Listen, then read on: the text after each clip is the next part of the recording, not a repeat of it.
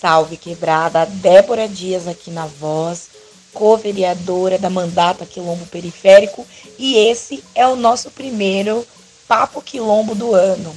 O tema é extremamente importante, é volta às aulas, mais precisamente, a não volta às aulas.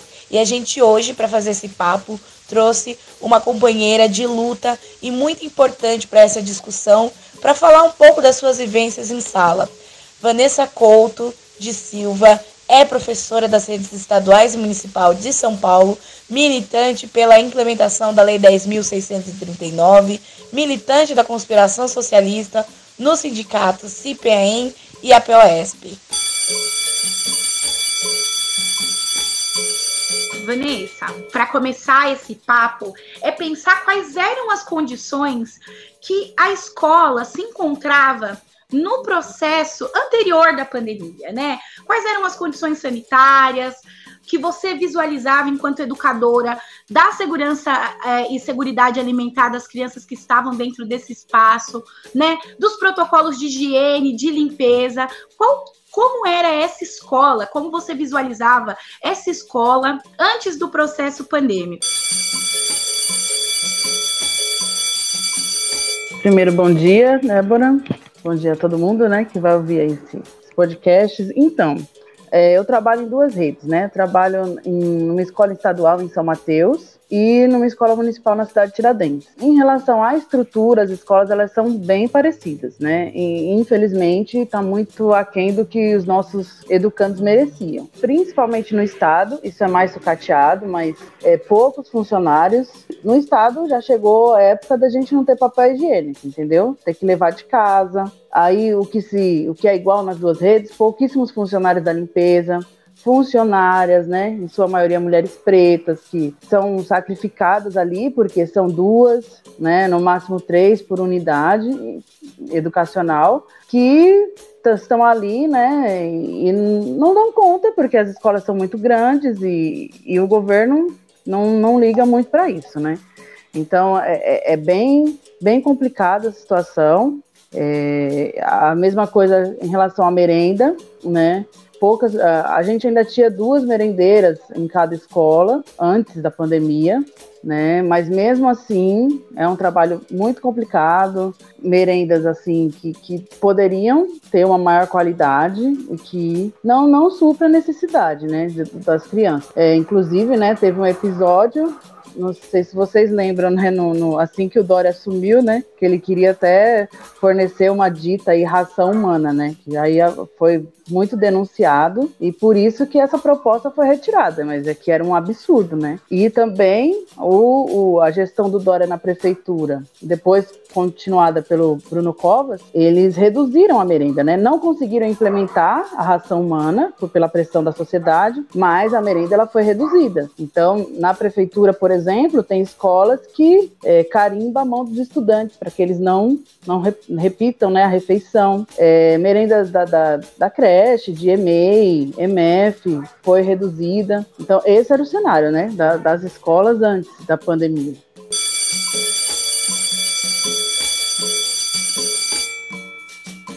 É notório, então, que a gente vem de um processo já de completa precariedade, né, no que diz a protocolos tanto de limpeza e higiene, né, com é, é, importante dizer que é um serviço terceirizado e que essas mulheres que também estão trabalhando são mulheres que estão numa situação precária de trabalho, porque uma, às vezes, para uma escola inteira, ou duas no máximo. Então, isso traz também essa questão, fora alguns relatos que a gente recebe de, né, de escolas que estavam sem é, pessoas para fazer a parte da limpeza, ou que só tem uma pessoa fazendo limpeza. Então, também tem essa, esse processo de sucateamento né, do serviço, né, desse trabalho terceirizado, dessas pessoas que estão fazendo o serviço de limpeza, que também não dá conta da grandiosidade que é uma e a complexidade que é uma escola para a higiene, né? Então, isso é um processo que ele é anterior.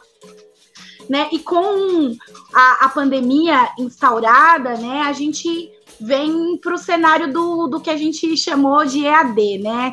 Que é o ensino à distância e como que você visualizou, Vanessa, essa realidade para os educadores, para os profissionais de educação, para os seus alunos? Como que você sentiu que foi impacto, né, visando toda essa estrutura de precariedade que era anterior e o que a gente tem agora, sem um processo de democratização do acesso à internet, aos equipamentos tecnológicos, como que você enxergou esse processo nos seus educandos, nos seus colegas, em você, né?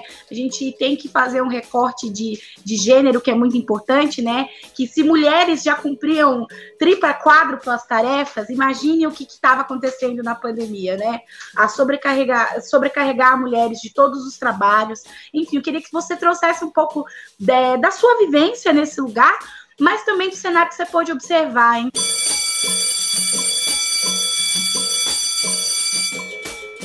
De fato, a gente não, não teve opção, né? Por conta da pandemia, acho que foi correto adotar o ensino remoto. O problema é que nem o governo estadual, nem municipal investiu para que isso ocorresse de fato, nem em relação aos, aos professores e nem aos alunos não tivemos grandes formações a respeito, não conseguimos discutir, não tivemos estrutura, não nos ofereceram materiais, tudo foi por nossa conta. No estado, o secretário, né, Rocieli, anuncia que tem um programa em que ele empresta dois mil reais pra, para os educadores comprar computadores. Aí quando você vai procurar algo de qualidade, você não consegue comprar com isso, né? E é um empréstimo que tem várias condições, né? Se você tiver determinados problemas, tirar uma licença, você pode perder esse, é, você está condicionado a, a cumprir cursos, né, um, um, determinadas é, orientações que vêm da secretaria, mesmo que você não concorde. E além disso, ele coloca no nosso salário, né,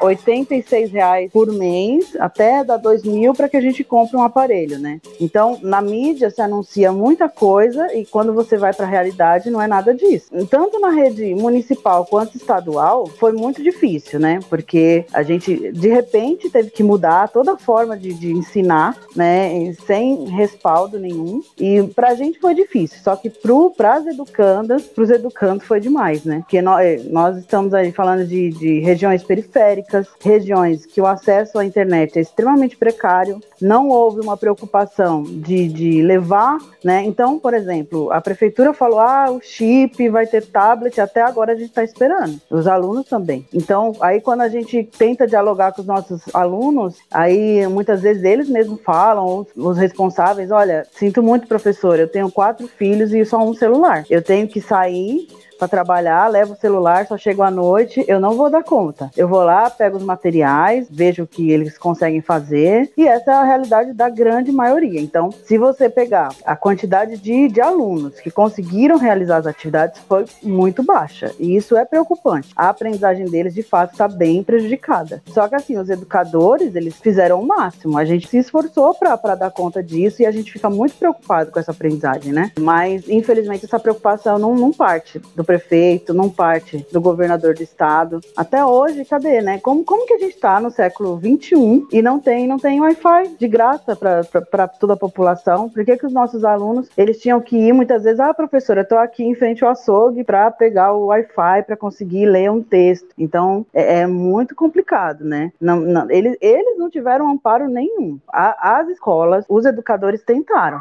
a gente fez o melhor possível, né? A gestão das escolas funcionou, os ATS também ficaram lá expostos durante a pandemia e dialogando com a comunidade. É, nós, né, sempre que, da, da melhor maneira possível, dentro das escolas, nos organizamos, né, com problemas, com erros, acertos, mas a gente fez o possível. O que nos faltou foi estrutura, foi amparo, de, seja da prefeitura ou do governo do estado.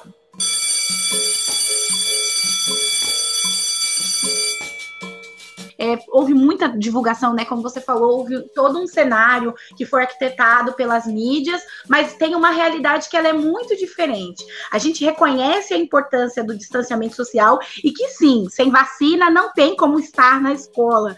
Dos profissionais, das crianças, a gente avalia isso de maneira muito assídua. No entanto, né, o que o Estado ofereceu para dar suporte para essa rede foi muito precário, né? E como que você avalia, né, o uso dessas, dessas medidas, né, que, é, que foram implementadas, né? Sem, sem o suporte adequado, mas essas poucas medidas que foram é, implementadas, como que você avalia, né, esses aplicativos, né, o, a, os programas de TV? Você acha que houve aderência, acesso por parte dos educandos com interação da família?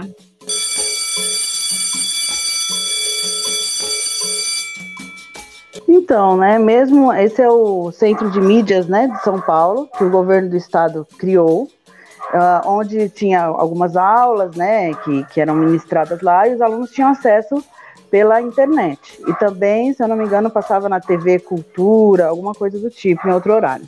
Muitos alunos meus conseguiram acessar, né, é, mas pela TV, não pelo celular, porque se depender de internet, de mas é isso, né? Eu, com certeza é, precisamos, inclusive, ainda manter o distanciamento social, porque não tem nada resolvido em relação a essa doença. Mas é, nunca vai substituir, não vai ser a mesma coisa, né? E esse centro de mídias, ele também é, não foi, não foi discutido com os professores. Ninguém, ninguém nos perguntou nada, como deveria chegar as aulas para os alunos. As aulas estão ali prontas, né? A gente tem um problema ali também, que é a questão da autonomia do nosso trabalho. É, até, e, e, é um centro de mídias que ele, ele se aproveitou da situação, criou esse centro de mídias. Uma aula ou outra pode ser interessante? Sim, às vezes sim, mas é, o problema é o que está por trás de tudo isso, né? Você vê aí institutos privados, né, que tomaram conta ali da, da, das formações. É, esses, é, essas aulas, que nem eu falei, não, não, não dialogaram com a gente, não, ninguém nos perguntou nada. As aulas vêm ali prontas, né? Então eles têm cada vez mais é, querendo tirar a nossa autonomia, tirar o nosso, né? a maneira da gente trabalhar e isso vai permanecer, né? A ideia, ele adorou, né, o que aconteceu, porque ele já veio implementando isso e já está dito que esse, ele não vai mais sair, não vai mais acabar o centro de mídias. Hoje, é, por exemplo, a gente teve um planejamento agora, né, uh, antes da, de ser deflagrada a greve do Estado, participei de uma semana de planejamento, em que a gente foi obrigado a ir para a escola para assistir é, formações pela internet. E antes, o que o coordenador preparava para a gente, não precisa mais, já vem tudo pronto. Só que aí a gente vai ter que fazer a resistência dentro da escola, né? Porque é isso. Veio no momento de pandemia, precisava sim de um programa, de algo que alcançasse os alunos, mas deveria ser algo construído com os professores, não de cima para baixo, em que né, esses governos que a gente sabe muito bem o que eles querem com, essas, com essa educação, né, o que, que eles querem passar para os nossos alunos, tirando toda a nossa autonomia e, e não muitas vezes não dialogando, né, porque quem conhece os nossos alunos somos nós, mesmo com toda a dificuldade, com o distanciamento, é, não dá para imagina para o estado todo um, programa, um sistema que passa pelo computador para a TV para educar as crianças. Como é isso, né? Se cada escola tem sua realidade.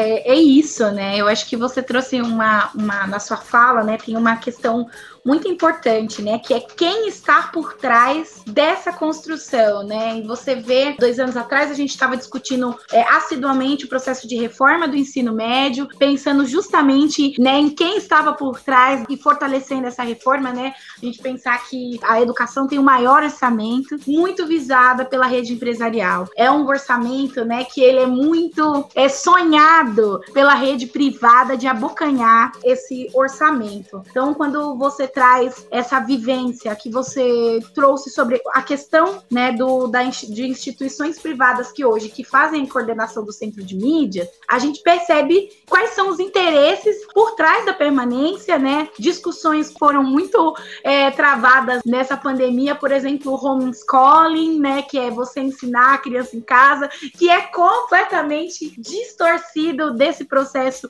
quando chega na realidade das nossas quebradas e das nossas periferias, né? Né? Mas isso também tem a ver com a autonomia do que você trouxe, né? Um currículo que está em disputa ideológica, né? A gente não pode esquecer que a gente tem um currículo escolar que hoje tem está num processo de disputa ideológica, toda a autonomia desse educador que tem essa vivência dentro da sala de aula, esse tete a tete e que vai trazer outras contribuições, que tem relação com aquele território que aquela escola está inserida, é completamente desmembrado quando, né, vem de cima para baixo baixo. E isso, né, já pensando nesse cenário da pandemia que você trouxe, eu acho que uma coisa também é importante dizer que quando, enquanto de um lado a gente tinha educadores, principalmente servidores públicos e, e privados também, Paty, né, mas que estavam nessa reflexão assídua da importância de não voltar às aulas, porque isso coloca em risco toda a família desses educandos e a própria vida dos profissionais de educação, e trazendo essa discussão com muita lucidez, a gente tinha um movimento também contrário a esse processo, que era um movimento de voltar às aulas. Eu acho que você já deu a liga na fala quando você diz das instituições que estão por,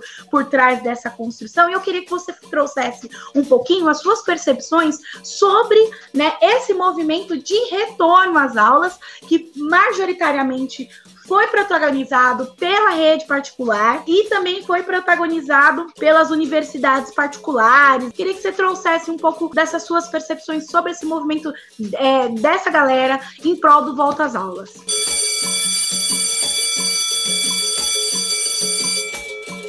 Gente diz assim, que esse movimento escolas abertas, né? Eles são não são tão numerosos, mas são bastante barulhentos, né? E detêm também os meios de comunicação, conseguem, né, chegar mais na mídia do que a gente, por exemplo, e é, é muito irresponsável, né? Porque são, em sua grande maioria, res, é, pais e mães de, de alunos de escolas particulares, donos de escolas particulares também, que estão aí preocupados com seu lucro. E por quê? Porque durante a pandemia teve muito muita desistência, né, de alunos que saíram da escola particular e foram para as escolas públicas. E eles estão preocupados, estão perdendo dinheiro. Por isso fizeram todo esse movimento e agora, né, criança nem mais tem coronavírus, criança não tem mais nada, né, que é bem preocupante, que a gente vê que os dados são outros. Inclusive eu estou achando bastante interessante as matérias da revista Crescer que eu tenho acompanhado, que faz bastante um trabalho sobre as crianças, é, as consequências que a coronavírus pode trazer, né? A última pesquisa que eu vi, crianças de até 5 anos no nosso país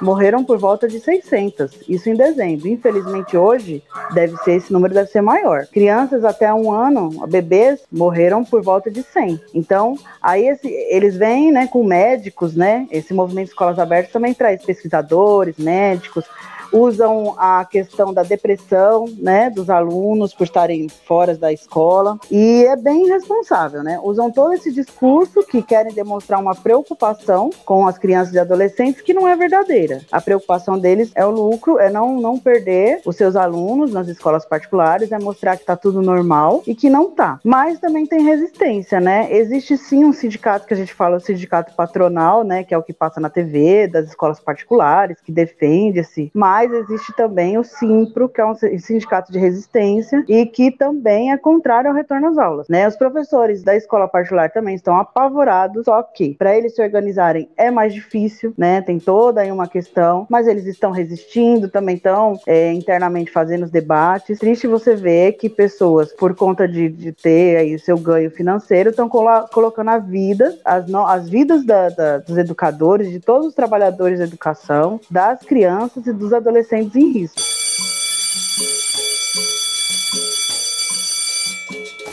Eu sou educadora popular da quebrada e a, a, escuta que a gente tem dos territórios periféricos é muito é preocupante, né? Que você escuta daquela mãe que realmente ela precisa muito da escola como um lugar em que ela é, vê ali uma rede e um lugar seguro para que essa criança fique é segura de que minimamente uma refeição essa criança vai fazer durante esse dia. No entanto, né, a gente não pode transferir a responsabilidade para um lugar quando é o Estado, na sua instância maior, né, o executivo que precisa garantir que essa mãe que trabalha, ela tenha seguridade social, que ela tenha recursos, né, como a renda básica, né, como auxílio emergencial, para que ela se mantenha financeiramente, né, sem ter que ter que fazer as escolhas muito duras entre a própria segurança de sua saúde, da sua família e do seu filho, né, e tendo que é, e pressionando para que essa criança volte para a rede. E aí a gente tem esse movimento, como você disse que têm, às vezes, nuances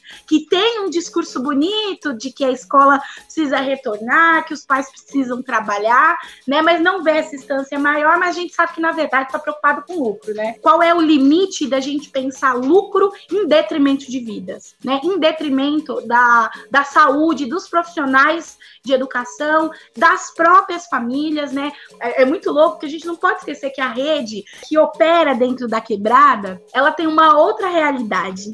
E é uma realidade, por exemplo, que quem normalmente cuida dessa criança e desse adolescente é um idoso, é uma idosa, né? E que está muito mais exposto e muito mais vulnerável, né? O nosso, a vacina, ela vem a passos pequenos, conseguindo vacinar a população é, mais idosa, mas ainda assim não, não deu conta para a gente afirmar que é possível voltar às aulas e ter algum tipo de segurança, enfim. Já entrando nessa questão, depois dessa nossa discussão sobre esse movimento Volta às Aulas, é, eu queria que você trouxesse para a gente qual é o cenário que, né, depois de toda essa explanação, mas que cenário que hoje a gente vê os educadores em greve, assim? Que cenário é esse que traz os nossos educadores, os profissionais de educação como um todo, nesse lugar é, da greve, né? E, e o porquê ela é tão importante né? Eu acho que você já trouxe vários elementos, mas queria que você explanasse um pouco mais o quão é importante que quem vai escutar a gente aqui compreenda o porquê da greve, o quanto ele é importante e consiga apoiar esse movimento junto dos profissionais de educação, porque isso tem a relação com a vida de toda a cidade, né, de todos os territórios.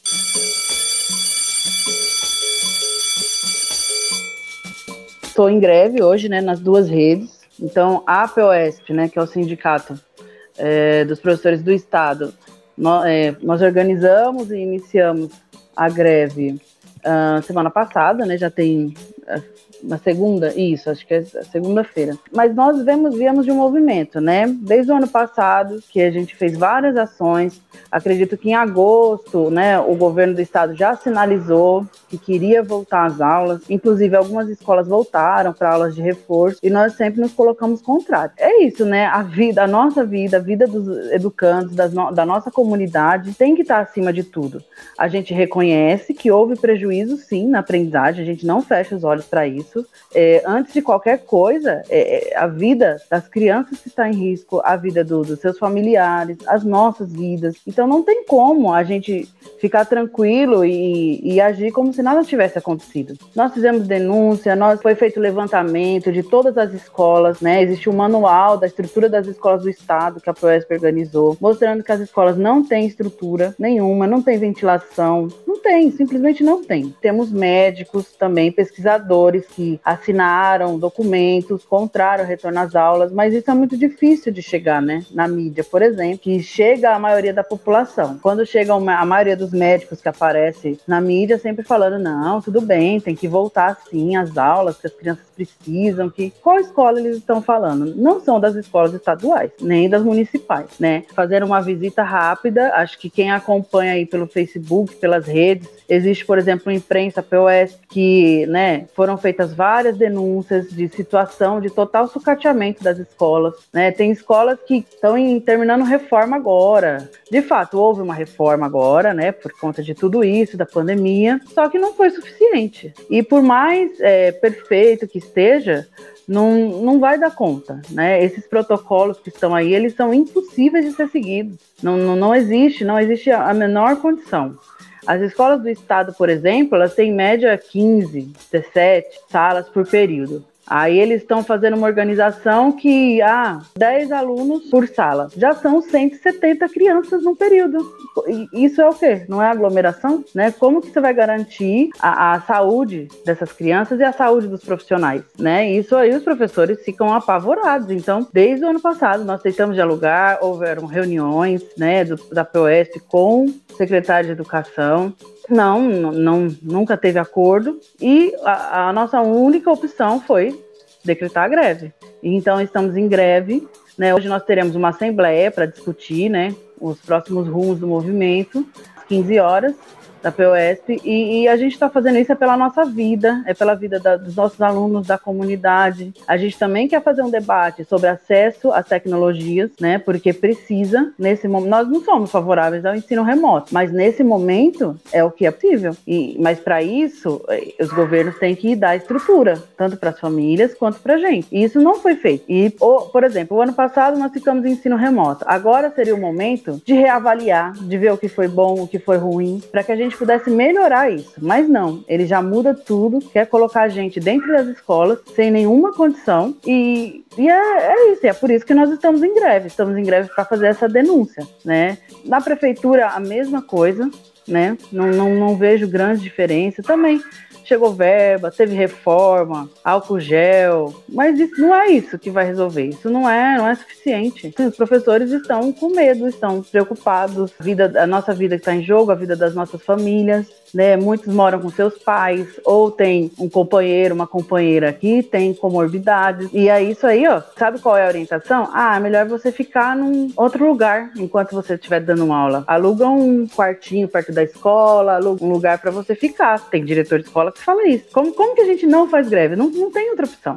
Agora a gente está aí na luta para. Tem muitos colegas ainda que não foram convencidos que a greve é a nossa única saída no momento. Então nós estamos em construção ainda das duas greves. A grande maioria é totalmente contra o retorno, reconhece que não existe condição nenhuma. E outra, é, é triste, né? A gente olhar aí muitas fotos já estão circulando na rede, 10, 15 alunos numa sala, todos de máscara, afastados. Como que é isso? Como que relação é essa? Que educação é essa? Isso não, não garante aprendizagem nenhuma. A criança que for para a escola agora, é, adolescente, não tem aprendizagem. Não tem, é, vai ser, infelizmente, vai ser pior do que o ano passado. Pelo menos é, existia um, algo, alguma coisa do ensino remoto. Agora, os professores vão ter que se preocupar muito mais se o aluno está usando a máscara ou não, se ele vai tirar a máscara, se ele vai chegar perto do colega. Como que vai ser isso? Que educação que vai ser essa? Com pouquíssimos funcionários da limpeza, a orientação é, ah, limpar as salas de três em três horas. Quem vai limpar? Não, não tem funcionário para isso. Ele não contratou contratou, inclusive, não só não contratou, como está rompendo alguns contratos, né? A gente teve notícia essa semana do contrato da, das merendeiras, não ia ser renovado, algo do tipo, até vou verificar essa informação, e eles estão oferecendo contratos mais precarizados ainda para a comunidade, para as mães dos alunos, para pais dos alunos. É uma coisa que a gente precisa também ficar atento. É assim, é muito triste. Escola é movimento. Escola não é. O aluno não vai sair da casa dele e vai se teletransportar para dentro da escola, né? Tem um trajeto Existe também, muitas vezes, um movimento de, de transportes, né, de escola, que também está reivindicando a volta às aulas, porque é a sua única renda. Mas qual é o erro? Quem que tinha que fornecer uma renda para esses trabalhadores enquanto houvesse a pandemia? Quem trabalha com transporte também não está ganhando de escola, né? Só que também não é por isso que dá. Ah, então vamos voltar às aulas. Quantas crianças vão em cada, em cada transporte desse? Ninguém falou nada sobre isso. Vai encher uma perua com criança para levar para escola, para depois vai pegar todas essas crianças e levar para casa delas. Como que é isso? Eu também sou da periferia, meus pais moram em São Mateus, eu moro em Itaquera, e a escola é, sempre foi muito importante, né? Para mim, para minha irmã, para nossas famílias e os nossos pais sempre fizeram questão que a gente estudasse, né? Fizesse faculdade, com muito sacrifício para quê? Porque e é a realidade dos responsáveis pelos nossos alunos. Eles querem sim que os filhos aprendam, eles veem na escola uma saída, né, para uma vida melhor. Eu compreendo isso, e é por isso que muitos são favoráveis ao retorno. Mas o que a gente está tentando dialogar é que não há possibilidade de garantir a saúde dos filhos deles, e nem a deles, e nem a nossa. Isso é um absurdo, não é o momento. Eu gostaria muito, eu gostaria muito, eu gosto de dar aula, eu gosto da aula presencial, eu gosto da troca, eu gosto de, né, do contato com os alunos, mas não dá, agora não dá.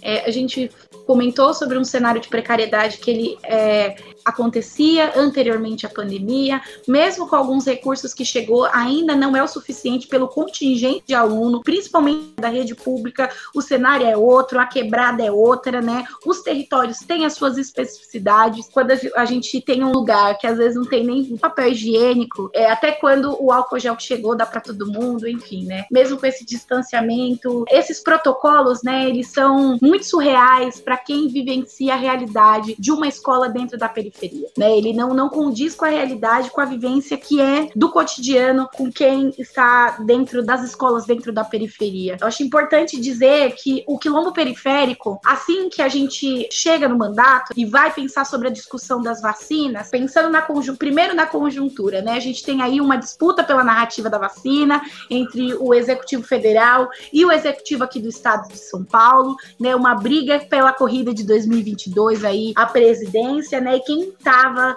meio que colocada ali era o povo, né? E aí você vem com os protocolos de vacina que não é, conseguem dar conta de englobar os profissionais de educação, até mesmo os próprios profissionais de saúde, né? Um dos o primeiro requerimento que o quilombo periférico se coloca à disposição de escrever para poder, né, solicitar que todos, todos na sua totalidade, naquilo que se diz da dimensão da saúde, fossem vacinados, né? É importante dizer que anteriormente os próprios agentes comunitários de saúde não estavam nem contemplados, né, para a vacinação. Há muitas mãos, o quilombo periférico construiu um manifesto com profissionais de educação, justamente para apontar esse cenário devastador, né, que vem anterior à pandemia, né, que vem ao sucateamento das nossas redes de educação, propor que os profissionais de educação estivessem incluídos dentro do plano de vacinação de maneira objetiva, porque não tem como voltar às aulas sem vacina,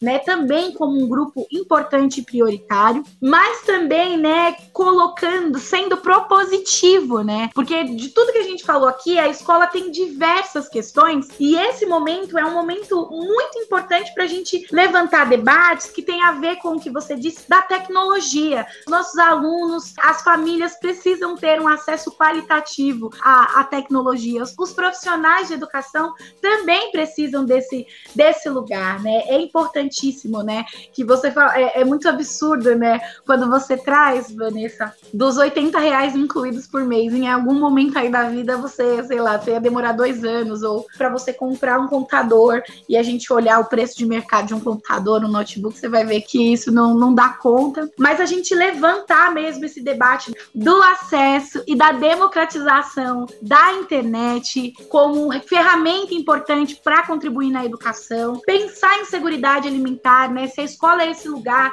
essas semanas, né? A gente teve várias discussões que a escola ia estar aberta minimamente para que os alunos fizessem a refeição, mas a gente precisa debater seriamente um programa de segurança alimentar dentro de, dos espaços escolares, mas na, na cidade como um todo, para as famílias, né?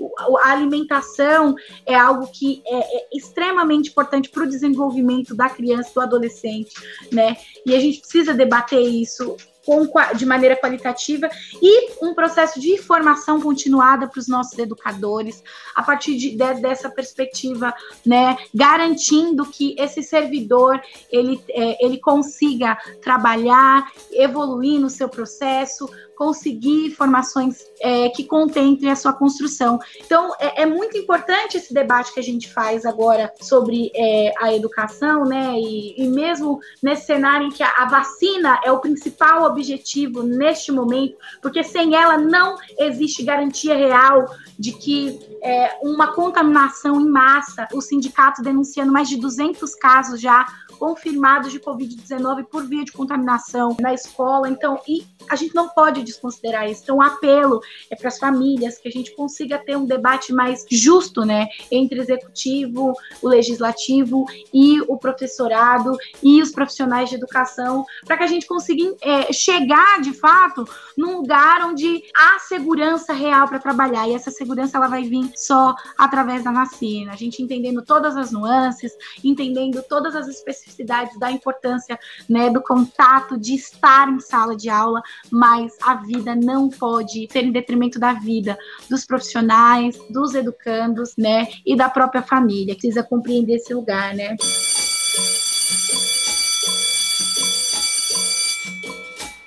É, primeira questão da tecnologia. Nós não somos contra a tecnologia, nós queremos sim mais acesso, nós queremos condições de comprar bons equipamentos e que os nossos alunos tenham acesso a isso. Isso só não pode servir para nos substituir. É muito o que é, eles pretendem, né? A proposta deles é essa. Quando ele vem com o centro de mídias, eles põem lá as aulas prontas, olha que simples. Passa na TV, o aluno assiste, olha que legal, né? Então, não, não é isso. A gente quer sim, mas para que a gente utilize isso, garantindo uma aprendizagem de qualidade, a nossa. A questão da vacina. É, a questão é, talvez tenham outros trabalhadores que também precisem. Na verdade, a gente defende a vacina para todos, todos os trabalhadores. A partir do momento que eles não colo nos colocam como um serviço essencial e, nos, e querem nos colocar na escola a qualquer custo, aí a gente né, faz essa luta. Agora, não, a gente não pode esquecer que a luta é para todos os trabalhadores da educação, para todos os trabalhadores. A vacina é para todos, a gente sempre vai falar isso. E um recado para a comunidade é, é, é, fiquem atentos quando os professores, né, da, dos filhos de vocês falarem que estão em greve. Não é, é muito difícil, né, a gente lutar contra esse discurso, né, de que, ah, nossa, já ficaram um ano praticamente sem trabalhar e agora ainda querem fazer greve. Nós trabalhamos e trabalhamos muito. Se não, se não, infelizmente, não demos uma aprendizagem de qualidade para as crianças, isso é responsabilidade dos governos, que não nos deram os equipamentos, é, que não nos ofereceram condições de fato para adquiri-los, né, e muito menos para as crianças e adolescentes. E nós estamos em greve, nós estamos contra esse retorno porque, infelizmente, nós não podemos garantir a saúde nem a nossa, nem a deles e nem das suas famílias. É que é muito difícil, né? A gente também não pode julgar a comunidade, os pais, por quererem mandar os filhos para a escola. Como eu já falei, é pra gente que é, é pobre, que vem da periferia, é, é, o estudo, é o que nos garante um pouco mais de qualidade de vida, né? Nos nossos trabalhos e estudo e tudo mais. Ah, não pode, não pode a gente, sabe, achar que a escola é, tem condições, não tem, nenhuma, nem estadual, nem, nem municipal. A gente acompanha aí casos toda hora escolas particulares que teoricamente teriam toda a estrutura, né, uma estrutura muito melhor, que está tendo surto de covid, estão sendo fechadas. No estado, hoje a gente já tem relatos de escolas, mesmo com casos de professores, funcionários que testaram positivo, agora eles não querem mais fechar a escola. Então assim, não, aí o Rosselli vai na TV e fala: "Nossa, eu estou testando os professores". Que professores? Não está testando ninguém. Inclusive, esse debate acabou. Ninguém mais fala de teste. Eu fiz um teste pela prefeitura em outubro. Beleza, negativo, não tinha aí. Depois não tem mais nada. Então é isso, é um apelo à comunidade, aos pais, às mães, né? Maioria mães, solos. Assim, não é que nós não queremos voltar. Nós só estamos fazendo debate que não há condições. Né, a vida das crianças, adolescentes, as nossas estão em risco. Como a gente tem dito bastante, né, as, aprendizagens, as aprendizagens se recuperam, a vida não. Então é um apelo mesmo para os pais, para toda a comunidade.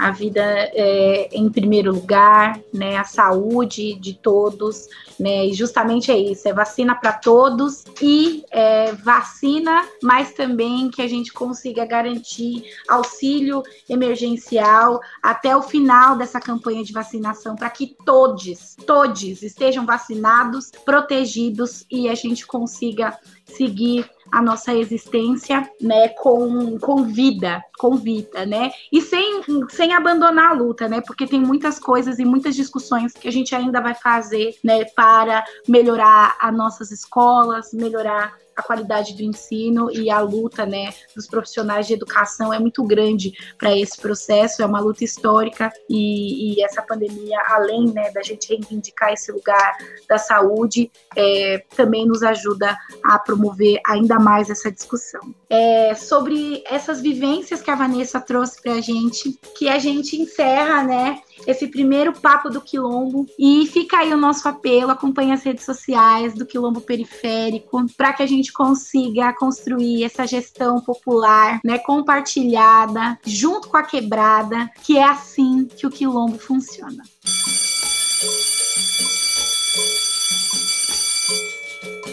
Vanessa, muito obrigada. Eu muito, que agradeço. Eu que agradeço. É um prazer estar aqui com vocês.